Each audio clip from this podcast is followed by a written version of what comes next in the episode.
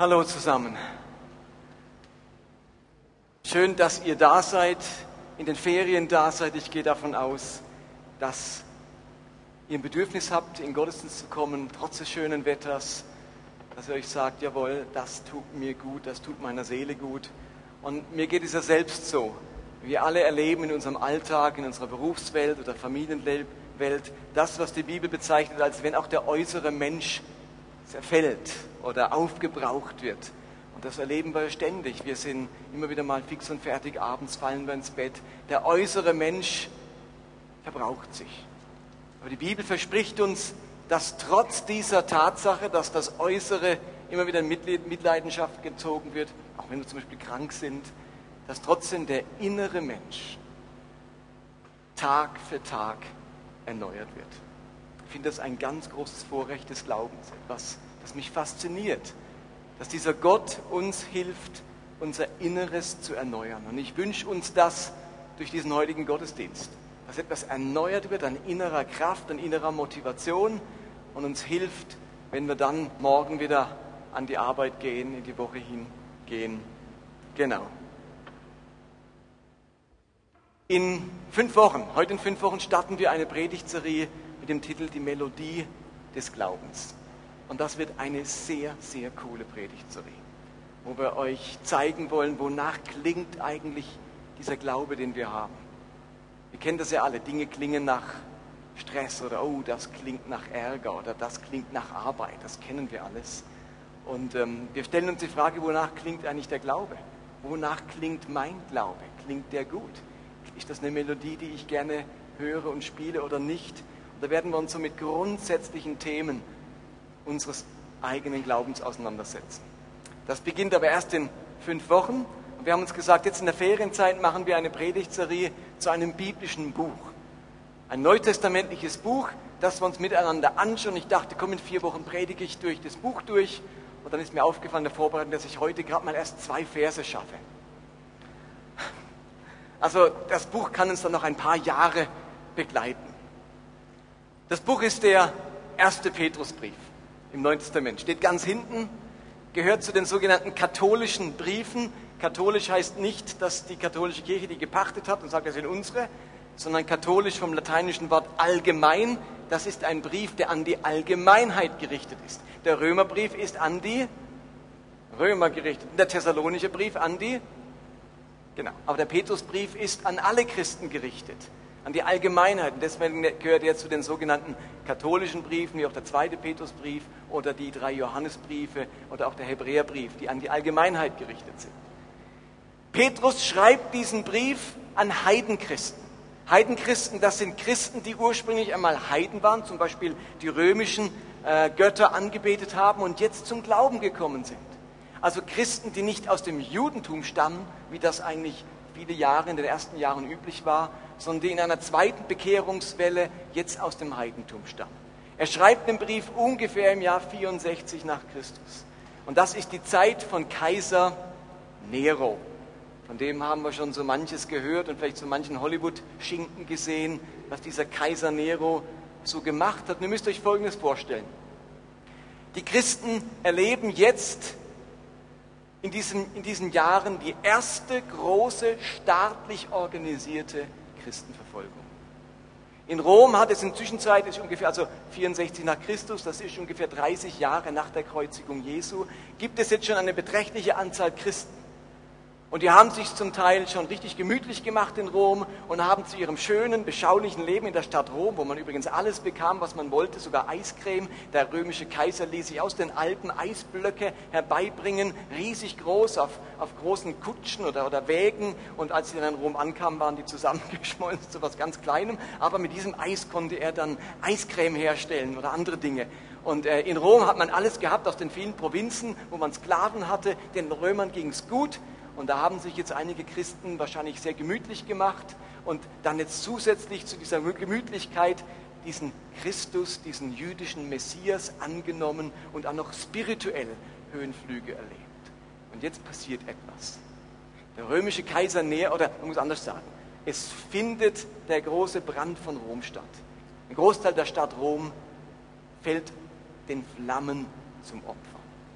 Und nun geht das Gerücht um, dass Kaiser Nero selbst, der nebenbei gerne sich als Architekt betätigt hätte, einen Teil der Stadt hat anzünden lassen, um neues Bauland dadurch zu bekommen, wo er bauen konnte. Und das Gerücht ging um. Und Nero stand das Wasser schon bis zum Hals und er musste sich etwas einfallen lassen.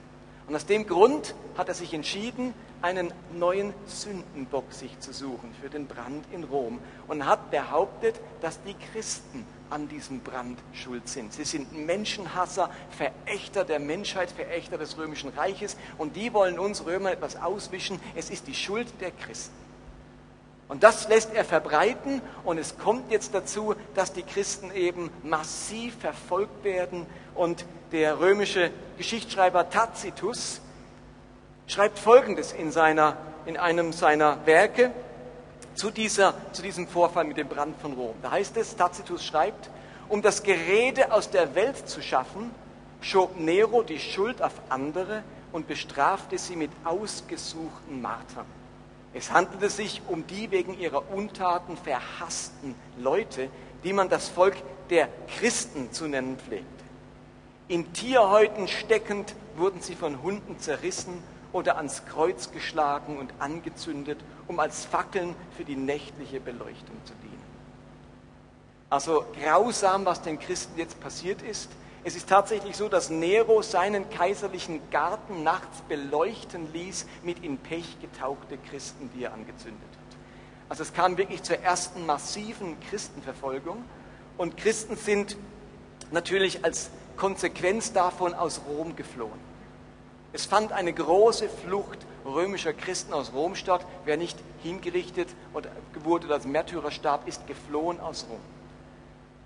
Und diese Christen, die haben jetzt nicht nur ihre Heimatstadt verloren, sie haben ihre gesamte Heimat verloren. Ihr Haus, ihre Wohnung. Sie haben ihren Besitz zurückgelassen. Diese Christen, die geflohen sind zu dieser Christenverfolgung, haben auch ihre Freunde, ihre Bekannten verloren. Sie haben ihre gewohnte christliche Gemeinschaft verloren, die Versammlungsorte, den Gottesdienst oder das, das, die, das Treffen in ihren Häusern, all das ging ihnen verloren. Sie wurden von den Römern als Menschenhasser genannt, als größte Übeltäter der Erde. Das war der Ruf, den sie bekommen haben. Und jetzt müsst ihr euch mal die Situation vorstellen dieser Christen. Zerstreut, die meisten sind nach Kleinasien gegangen, die heutige Türkei, und sind dort angekommen und hatten eigentlich in Rom vor, diesem Messias Jesus Christus, also Jesus zu folgen, haben versucht, gute Werke zu tun, haben sich um die Armen gekümmert, haben ein Leben geführt, wo sie dachten, Mensch, wir leisten einen guten Beitrag auch in unsere Gesellschaft. Und plötzlich wendet sich das Blatt und sie werden gehasst, verfolgt, als Übeltäter bezeichnet, haben alles verloren, was sie hatten. Und die Christen haben sich gefragt, die dann in Kleinasien angekommen sind, was ist eigentlich los? Ist Gott gegen uns? Haben wir was falsch gemacht? Folgen wir dem falschen Messias nach? Irgendwas stimmt doch nicht. Wir haben es doch gut gemeint und jetzt ergeht es uns so. Irgendwas stimmt doch nicht. Und jetzt sind die zerstreut in Kleinasien und Petrus nimmt sich dieser Not an und sagt, ich schreibe diesen Christen in der Zerstreuung einen Brief. Und ich möchte auf ihre Identitätskrise, die sie haben, eingehen. Und ein ganz starker Teil vom ersten Petrusbrief dreht sich um das Thema Identität. Er will diesen zerstreuten Christen, die nicht mehr wissen, wer sie sind und verunsichert und entwurzelt sind, neue Identität und Sicherheit zusprechen. Und das macht er jetzt in seinem Brief. Und ich lese euch mal den ersten Vers vor, dieses ersten Petrusbriefes. Da heißt es, diesen Brief schreibt Petrus, der Apostel von Jesus Christus, nach Pontus, Galatien, Kappadokien, Asien und Bithynien. Ich schreibe an die Erwählten Gottes, die dort als Fremde in dieser Welt leben, mitten unter Ungläubigen.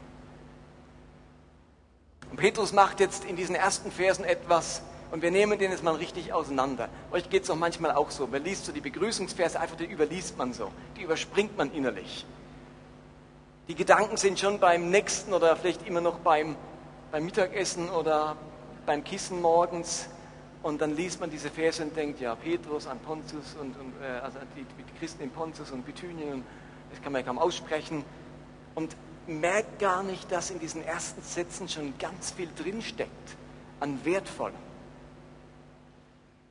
Und ich lese nochmal einen Teil vor. Ich schreibe an die Erwählten Gottes, die dort als Fremde in dieser Welt leben, mitten unter Ungläubigen. Petrus nimmt jetzt drei Begriffe, die er diesen Christen zuspricht oder für die er Bewusstsein schafft. Und den ersten Begriff, den er wählt, ist, ihr seid Fremde, Aliens, nicht von dieser Welt. Er macht diesen Christen, die jetzt tatsächlich in der Fremde sind, deutlich, bitte versteht, euch passiert nichts Ungewöhnliches. Ihr seid Fremde in dieser Welt. Ihr gehört nicht wirklich dazu. Wundert euch nicht, wie sich das anfühlt. Gewöhnt euch an dieses Gefühl. Ihr Christen seid Fremde in dieser Welt. Ihr gehört nicht dazu. Ihr gehört zu einer anderen Familie. Ihr habt andere Werte. Ihr lebt nach anderen Prinzipien. Eure Uhr tickt anders. Ihr seid Fremde in dieser Welt. Und er schreibt dann ein paar Kapitel weiter, da heißt es, eure früheren Freunde sind jetzt natürlich befremdet, dass ihr euch nicht mehr in diesen Strudel der Leidenschaften hineinreisen lasst und beschimpfen euch deswegen. Also er macht ihnen deutlich, wundert euch nicht, dass alle denken, hey, ihr seid komisch, Warum macht ihr denn bei dem Zeug nicht mehr mit? Warum lasst ihr euch nicht mehr treiben von diesen Leidenschaften, was uns so Spaß macht, was wir so geil finden? Warum macht ihr Christen da nicht mit? Wir checken es nicht. Früher hast du doch auch mitgemacht. Früher hast du doch auch eins gesoffen mit mir und bist zu diesen Tempelprostituierten gegangen und hast diese Opferfeste mitgemacht und hast deinen, was weiß ich, Geschäftspartner übers Ohr gehauen. Warum machst du das nicht mehr? Ich komme nicht mehr draus. Das ist doch das Normalste von der Welt. Und die Christen mussten wahrnehmen, ja, wir sind Fremde, wir werden als Fremde behandelt und wir werden uns in dieser Welt als Fremde fühlen. Und ihr Lieben, das gilt heute noch ganz genauso. Bin ich mir bewusst, hier ein Fremder zu sein? Und wir alle stecken doch unter diesem inneren Druck, konform zu sein, uns anzupassen, möglichst nicht aufzufallen. Und dann sind wir so wie soll ich sagen, so angepasst, dass wir uns vom Hintergrund dieser Welt überhaupt nicht mehr abheben. In uns ist die Tendenz, ja nicht fremd zu sein, ja nicht diesen Satz zu hören, ähm, dass die anderen befremdet sind, dass wir nicht mehr mitmachen. Und die Frage ist, oder, oder Petrus sagt diesen Christen, wundert euch nicht, das gehört dazu.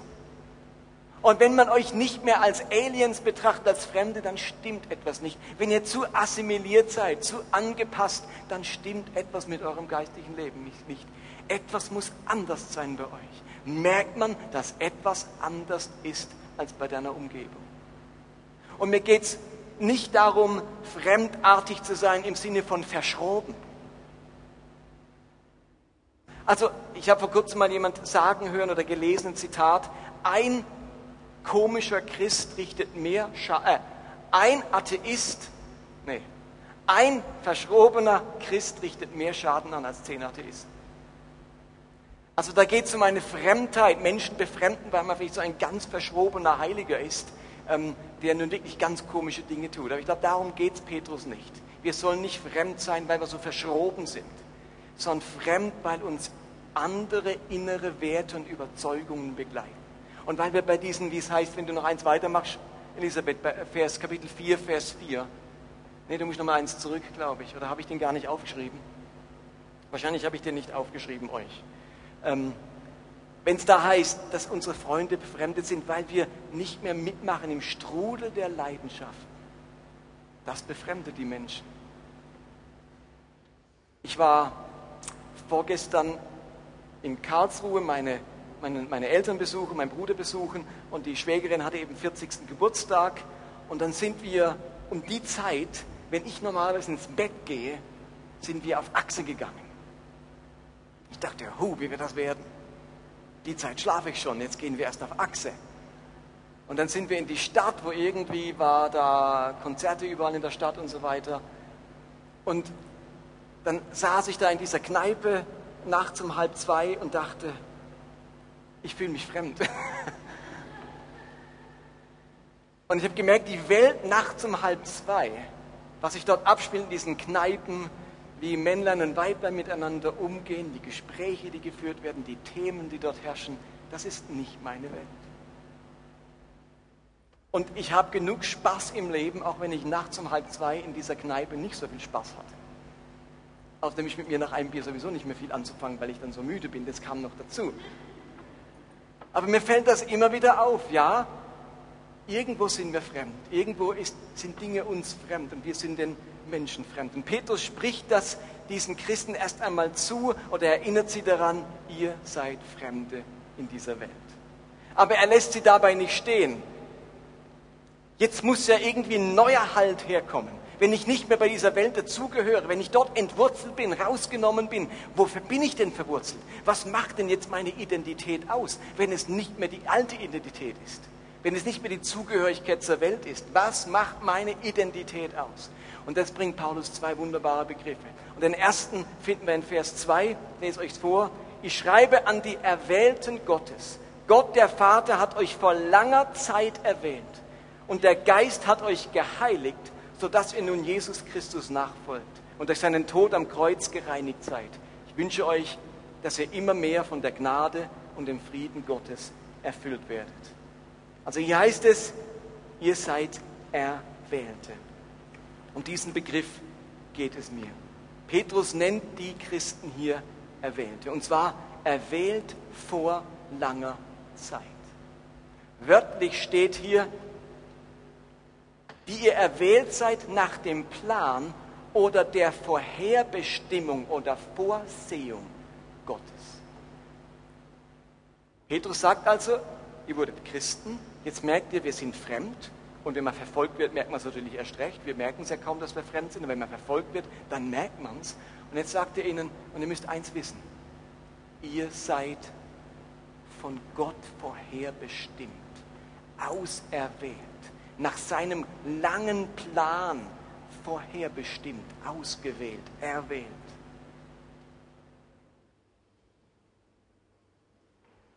Und vielleicht geht es euch so, wie es mir früher ganz oft ging bei dem Wort Vorherbestimmung. Da hatte ich irgendwie ein komisches Gefühl. Vorherbestimmt. Irgendwie passt uns dieses Wort. Ich habe den Eindruck, wenn man von Vorherbestimmung redet, sind alle Christen wie, hallo, vorherbestimmt, ich will nicht vorherbestimmt sein, ich will nicht, dass alles vorherbestimmt ist. Also Vorherbestimmung, das, das wirkt so äh, komisch. Äh, äh, vorherbestimmt, das heißt es für mein Leben. Wenn ich jetzt alles vorherbestimmt und, und habe ich keinen freien Willen mehr und man will irgendwie nicht vorherbestimmt sein. Man will selbst entschieden haben, ich habe mir das gewählt. Aber wenn Gott sagt, du bist übrigens von langer Hand her, von Ewigkeit her vorherbestimmt, mein Kind zu sein. Das ist ein Konzept, das uns heutzutage irgendwie gegen den Strich geht. Wir haben große Probleme mit dem Gedanken der Vorherbestimmung, weil wir eine Gesellschaft sind, die von Selbstbestimmung und Individualismus bestimmt ist. Das sind heute ganz hohe Werte. Selbstbestimmung. Unsere gesamte Welt baut auf dem freien Willen der Menschen auf. Wehe, da wird irgendetwas für mich bestimmt, geschweige denn vorherbestimmt. Wir haben eine lange Geschichte an Bevormundung hinter uns. Bevormundung durch Fürsten, Könige, Adlige, Politiker, Diktatoren, durch Fabrikbesitzer, Großgrundbesitzer und das hat deutliche Spuren hinterlassen. Menschen sind heute skeptisch gegenüber jeglicher Fremdbestimmung. Keinesfalls will man zurück in eine Zeit, wo einem gesagt wurde, was man zu tun hatte. Keinesfalls oder wenn man sagt, ich bestimme doch meinen Beruf, ich bestimme meine Karriere, mein Aussehen, meinen Partner, meinen Lebensstil, meinen Glauben, meinen Style und so weiter. Ich bestimme das. Stellt euch vor, noch vor 150 Jahren hätte man euch euren Ehepartner bestimmt. Es ist undenkbar heute, dass mir jemand meinen Ehepartner bestimmt, dass der Vater sagt, du heiratest dann mal die. Abgemacht, wir Väter haben schon abgemacht.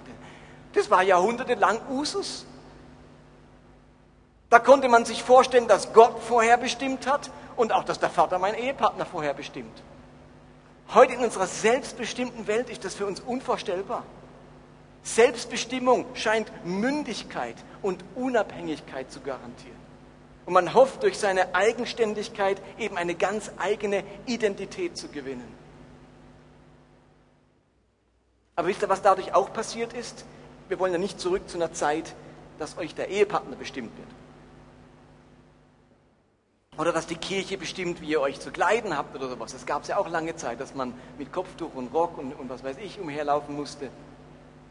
Und doch spürt ihr etwas wahrscheinlich davon, von diesem Konflikt zwischen vorherbestimmt und selbstbestimmt. Vorherbestimmt zu sein hat so einen Touch von fremdbestimmt zu werden. Und plötzlich fällt es auch schwierig, in Jesus wirklich seinen Herrn, seinen König zu sehen. Wir sagen das so schnell, Jesus ist mein Herr, Jesus ist mein König. Aber wisst ihr, was das mit sich bringt? Fremdbestimmung. Wenn Jesus mein Herr ist, wenn er mein König ist, dann bestimmt er mein Leben. Das nennt man Fremdbestimmung. Und dieses Wort ist, da sind wir allergisch drauf heute. Wir bekennen das zwar mit unseren Lippen, Jesus, du bist Herr König, wir singen es in jeder zweiten Strophe. Aber wisst ihr, was das heißt? Ich verzichte auf ein hohes Maß an Selbstbestimmung und lass mich fremd bestimmen von dem, den ich Herr, Kyrios, Meister und König nenne. Wir, wir sagen oft Herr, aber meinen dabei, Jesus ist der beste Berater, den ich habe. Mein bester Freund, der garantiert es gut mit mir meint. Er ist das liebe, liebevolle Hinweisschild für mein Leben, dass er so ab und zu mal hinsteht. Übrigens, das wäre ein guter Weg. Und ich sage, ach, das ist jetzt ein nettes Schild, aber weißt du was, ich gehe trotzdem diesen Weg. Also er, er ist so das nette Hinweisschild, aber Herr, Meister, König, derjenige, der mein gesamtes Leben bestimmt. Das ist in der Realität gar nicht so einfach. Und für den heutzutage so selbstbestimmten Menschen nochmal eine eigene Bekehrung wert. Wir bekehren uns ja ganz schnell zu Christus als unserem Erlöser. Nimm meine Sünden, schenk mir ewiges Leben, guck, dass es mir gut geht. Und irgendwann im Leben merken wir, dass es nochmal eine Art Bekehrung braucht, wo ich kapiere, Christsein heißt mehr als meine Zukunft ist gesichert, sondern es heißt, ich werde jetzt fremdbestimmt. Das sagt mir einer, was ich zu tun habe. Und wenn ich das schon ausspreche, denkt denk man ganz schnell, halt, das, das geht nicht, da, da fühle ich mich wie so die zerquetscht. Ich muss da noch Luft zum Atmen haben. Natürlich, wir haben die Bilder im Kopf von was ich einem Diktator oder einem bösen König, der sein Volk unterdrückt und der in Saus und Braus wie die Made in Speck lebt und alle anderen müssen ihm dienen. Wir dienen natürlich einem König, der das Beste für uns will und der uns vorherbestimmt hat, weil er an unser Potenzial glaubt und weil der am allerbesten weiß, wie sich mein Leben entfalten kann und mein Leben gelingt. Aber dieses, diese Prägung der Selbstbestimmung macht uns das ganz schön schwierig. Aber wisst ihr was? Für die Menschen der damaligen Zeit, da war es ein besonderes Vorrecht, eine besondere Gnade, von Gott auserwählt und vorherbestimmt zu sein.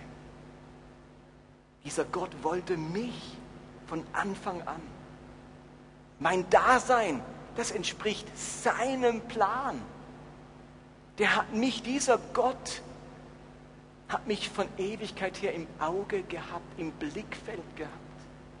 Für die Menschen damals war es wertvoller, im Plan Gottes zu sein, als selbstbestimmt zu sein. Und das macht einen Unterschied in meiner Identität. Gott hat mich erwählt, nicht, ihn, ich, nicht ich habe ihn gewählt. Und wenn mir dann irgendetwas Dummes oder etwas, egal was mir passiert im Leben, dann ist das eben nicht nur die Konsequenz von irgendeiner dämlichen Fehlentscheidung von mir, sondern es ist Teil des großen Plans und der großen Absicht meines Lebens. Und schon Jesus hat gesagt in Johannes 14, Vers 15, nicht ihr habt mich erwählt, sondern ich habe euch erwählt. Ich habe euch dazu bestimmt, dass ihr hingeht und Frucht bringt. Für die damaligen Christen war das ein ungeheurer Zuspruch. Egal was passiert, auch wenn du hier verfolgt wirst und deine Heimat verloren hast, Gott hat dich erwählt. Er hat dein Leben in seiner Hand. Das, was dir passiert, das kannst du einordnen in seinem großen Plan für dich. Ihr Lieben, ich denke manchmal, dass eine Menge meiner oder unserer Sorgen, unserer Verunsicherungen, unserer Haltlosigkeit, von unserer großen Selbstbestimmung stammt und unserer mangelnden Fähigkeit, uns als Erwählte zu sehen. Versteht ihr? Wenn ich als selbstbestimmter Mensch sozusagen ständig das letzte Wort habe und die letzte Verantwortung, dann löst das eben große Sorgen und Ängste aus.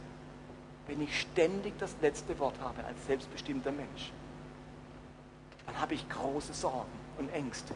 Denn ich habe das letzte Wort, ich trage die letzte Verantwortung. Ich bin ja selbstbestimmt. Die Fremdbestimmung bringt auch den großen Segen mit sich, dass ich mein Leben jemandem anderen in die Hände lege, anvertraue.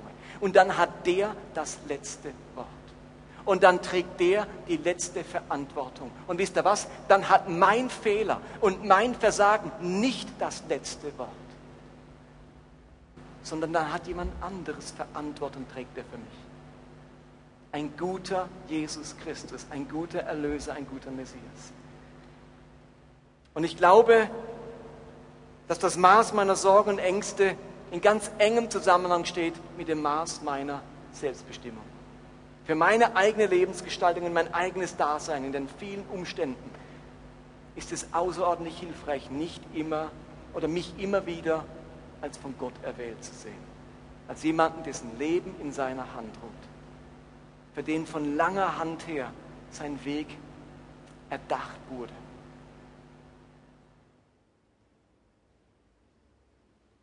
Manche meiner Sorgen und Ängste wären unnötig, wenn ich mehr aus dieser Identität leben würde.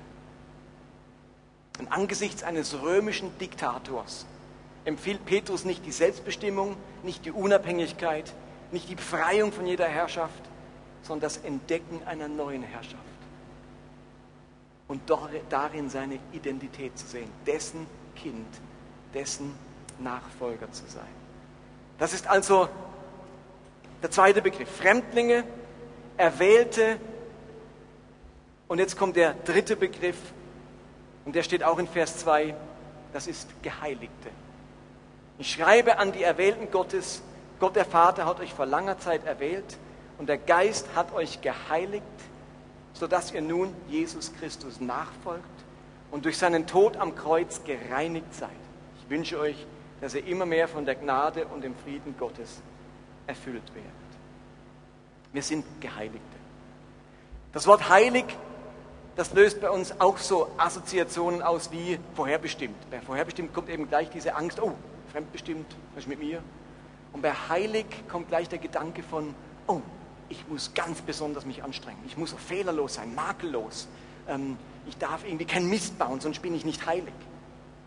Wir haben so immer so eine ganz fromme Vorstellung von heilig. Heilig bedeutet für uns oft ganz anständig zu sein, immer alles richtig machen, fehlerlos und makellos. Aber das ursprüngliche Wort für heilig, Hagios, bedeutet wörtlich oder vom, vom ursprünglichen Sinn her zu Gott gehörend, Gottes Eigentum. Kadosh vom Hebräischen heißt eigentlich abgeschnitten. Das heißt wie weggeschnitten, losgelöst. Jetzt gehörst du jemand anderem ausgesondert, abgesondert, weggeschnitten. Kadosh, heilig. Und das wurde immer gebraucht mit der Vorstellung, wenn etwas heilig ist, dann gehört es Gott. Wir haben aus heilig ganz schnell gemacht, wenn etwas heilig ist, dann ist es besonders makellos und anständig. Aber ursprünglich war die Idee, es, ist, es gehört Gott. Es ist ihm geweiht. Da hat ein Priester ein Gefäß gekauft, ein Tongefäß zum Beispiel, und dann hat er es Gott geweiht. Dieses Gefäß wurde nur noch für Gott gebraucht. Es gehörte Gott. Da wurde nicht dann hinterher noch ein Bier getrunken abends nach Feierabend und morgen wird wieder für Gott was ausgeschüttet. Dieses Gefäß gehörte nur Gott. Es war heilig, ausgesondert für Gott, sein Eigentum. Und dieses Gebet, äh, Gebet, dieses Gefäß war vielleicht nicht perfekt, war vielleicht nicht total ebenförmig. Heilig war es nicht, indem es perfekt gemacht war. Heilig war es dadurch, dass es für Gott bestimmt war. Das hat Heiligkeit ausgemacht zur damaligen Zeit. Unsere Vorstellung von Heiligkeit hat meistens den falschen Blickwinkel, nämlich den, wir strengen uns an, wir geben unser, Bestes, wir merzen jeden Fehler aus und dann hoffen wir heilig zu sein. Kennt ihr das? Und so nach nach der Heiligkeitsarbeit, wenn Feierabend ist, denken wir, puh, den Fehler ausgemerzt, den Mist nicht mehr gemacht, dort Vergebung empfangen, dort endlich anständig gehandelt. Jetzt kann ich, glaube ich, denken, hoffen, dass ich heilig bin. Das ist unsere Perspektive. Heiligkeit als Resultat unserer anständigen Charakterarbeit. In Wirklichkeit läuft es genau andersrum. Gott erwählt mich. Gott sagt, die gehört mir. Den habe ich mir ausgesucht. Der ist mir geweiht. Dieser Mensch ist mein Eigentum. Diese Person steht in meinem Dienst. Und das macht sie heilig. Heilig ist nicht etwas, das du produzierst. Heilig ist etwas, das Gott dir geschenkt hat, als er dich auserwählt hat, als er dich wollte, als er dich gerufen hat. Jetzt gehörst du Gott. Und das ändert meine Identität. Jetzt gehöre ich zu Gott, ich gehöre niemandem sonst, nicht einmal mir selbst. Und mit dieser Auserwählung, mit dieser geschenkten Heiligkeit, da habe ich jetzt diese Stärke und dieses Selbstbewusstsein für einen fortwährenden Prozess der Reinigung, des Wachstums und des Reifens. Steht ihr, weil ich heilig bin, weil ich Gott gehöre und niemanden sonst, habe ich jetzt so die innere, das innere Selbstbewusstsein, dieses Königskindbewusstsein, dass ich mir sage, wenn ich diesem Gott gehöre, also dann hüte ich mich davor, dass ich diesen Mist baue und jenen Mist mache. Es gibt mir die innere Stärke und das innere Bewusstsein, einen Prozess der Reinheit und der, ähm, des Wachstums zu leben. Aber zunächst einmal spricht Petrus denen zu, ihr seid ihr Fremdlinge, die ihr nicht wisst, wo euch der Kopf steht und jeder will euch ans Leder. Ihr seid Fremde, aber ihr seid auch Erwählte. Gott hat euch bestimmt. Ihr habt mit unglaublichem Bewusstsein leben. Dieser Gott Himmels und der Erde wollte mich, der kennt meinen Namen. Und er hat mich geheiligt. Weil er mich für sein Reich und für seinen Dienst wollte, bin ich ein heiliger Mensch. Wenn Petrus, äh, Paulus einen Brief an seine Gemeinden geschrieben hat, in die Epheser, dann schreibt er an die Heiligen zu Ephesus. Er schreibt nicht, okay, an die 100% Heiligen in Ephesus, an die 50% Heiligen, die es noch nicht ganz geschafft haben, an die ein bisschen Heiligen, die wenigstens in einem Bereich schon den Sieg haben, aber sonst noch nicht. Er macht da keine Unterscheidung. Für ihn sind alles Heilige, weil Heiligkeit von Gott herkommt. Wie könnten wir uns selbst heilig machen als Unheilige? Das wäre wie ein, wenn ein Dreckspatz sich selber reinigen wollte, ohne dass von außen das reinigende Wasser oder so kommt. Wir können uns selbst nicht heilig machen. Das wird uns zugesprochen, das wird uns geschenkt. Das macht unsere Identität aus. Ihr könnt euch vielleicht ein bisschen vorstellen, wie diese Menschen in der Zerstreuung sich gefühlt haben, nachdem ihnen das zugesprochen wurde. Ihr seid erwählt, ihr seid geheiligt. Jeder Christ darf sich also sagen, dass Gott ihn nicht nur erwählt und mit einem kostbaren Plan ausgestattet hat, sondern dass Gott uns zu seinem Eigentum gemacht hat. Wir gehören jetzt ihm und nichts kann uns aus seiner Hand reißen.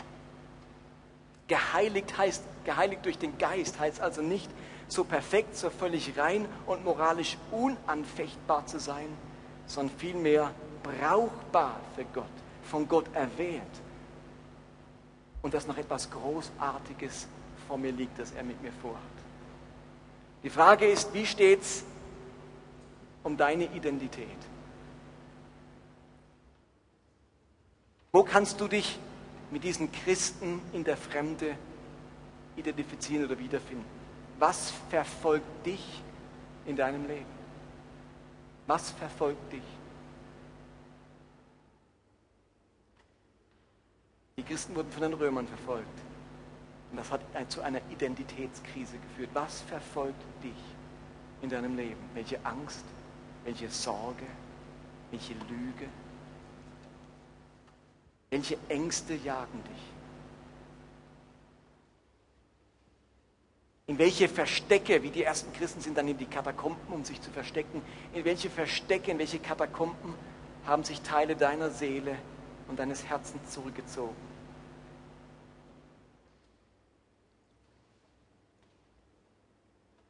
Wo hat dich deine Eigenständigkeit und Unabhängigkeit am Ende einsam gemacht?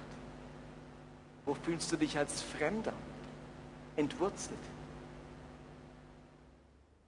Wo fühle ich mich verunsichert? Wo fehlt mir der Halt? Und woran, wo arbeite ich an meiner eigenen Heiligkeit, um doch immer wieder daran zu scheitern? Petrus sagt diesen verunsicherten, verfolgten und entwurzelten Christen von damals, Gott hat euch erwählt. Er kennt eure Leben von Anbeginn an und hat einen Plan für euch. Und er sagt, vertraut euch seiner Führung an, anstatt euch durch Selbstbestimmung mit Sorge und Stress zu erfüllen. Und Gott hat euch geheiligt. Sein Geist hat euch zum Eigentum Gottes gemacht und jetzt hat er etwas Großartiges mit euch vor. Erwählt und geheiligt. Das macht die Identität dieser Christen aus. Und ich würde gern mit euch ein Lied singen jetzt zum Schluss. Ein Lied, das ist gerade mein Lieblingslied. Ich gebe es zu. Aber es ist unter anderem mein Lieblingslied, weil ich den Text zur Spitze finde. Der Text geht um Identität. Das Lied heißt I know who I am. Ich weiß, wer ich bin. I know who I am. Ich weiß, wer ich bin. I am yours. Ich gehöre dir. I am yours. Ich gehöre dir. Und weil ich fand, dass das Lied eigentlich wunderbar zusammenfasst, was ich versucht habe euch zu sagen, singen wir es miteinander. Das Lied hat noch keine Band einstudiert, das war noch nicht möglich, aber aus dem Grund habe ich es als von CD, wir spielen es ab, die singen das mit uns, von Chris Tomlin, kennt ihr, von dem singen wir viele Worship-Songs. Und wir singen es jetzt einfach miteinander, okay? Wir stellen uns vor, es wäre ein riesiger Chor, Chris Tomlin steht hier und singt das Lied mit uns und wir singen davon, I know who I am, ich weiß, wer ich bin, ich gehöre dir, okay? Also lasst uns mal aufstehen, ihr könnt einfach mitsingen, auf der Leinwand kommt der Text. I know who I am. I know who I am. I know. Herr, wir danken dir, dass wir wissen dürfen, wer wir sind. Wir wissen, wer wir sind. Für die Christen damals war das so wichtig, in der Zerstreuung, in der Fremde, in der Verfolgung zu wissen, wer sie sind. Und dass es keine Fehlentscheidung war, Christus nachzufolgen. Herr, du sprichst auch uns heute zu. Wir sind Erwählte. Es ist kein Zufall, dass wir zu dir gehören. Du hast einen Plan für unser Leben. Und du möchtest unser Leben bestimmen und das letzte Wort haben, aber auch die letzte Verantwortung für jeden Tag unseres Lebens. Und wir sind Geheiligte. Wir gehören ganz dir. Niemand hat ein Recht auf unser Leben. Keine Finsternis, kein Teufel, keine Sünde. Nur dir gehören wir. Und ich bitte dich, dass sich das tief eingräbt in unsere Identität. Komm, Heiliger Geist, und sprich du zu jedem Einzelnen von uns. Zeig du uns, wo wir Fremde sind. Zeig du uns, wo wir verunsichert und entwurzelt uns fühlen. Und komm hinein mit dieser klaren Identität. I know who I am.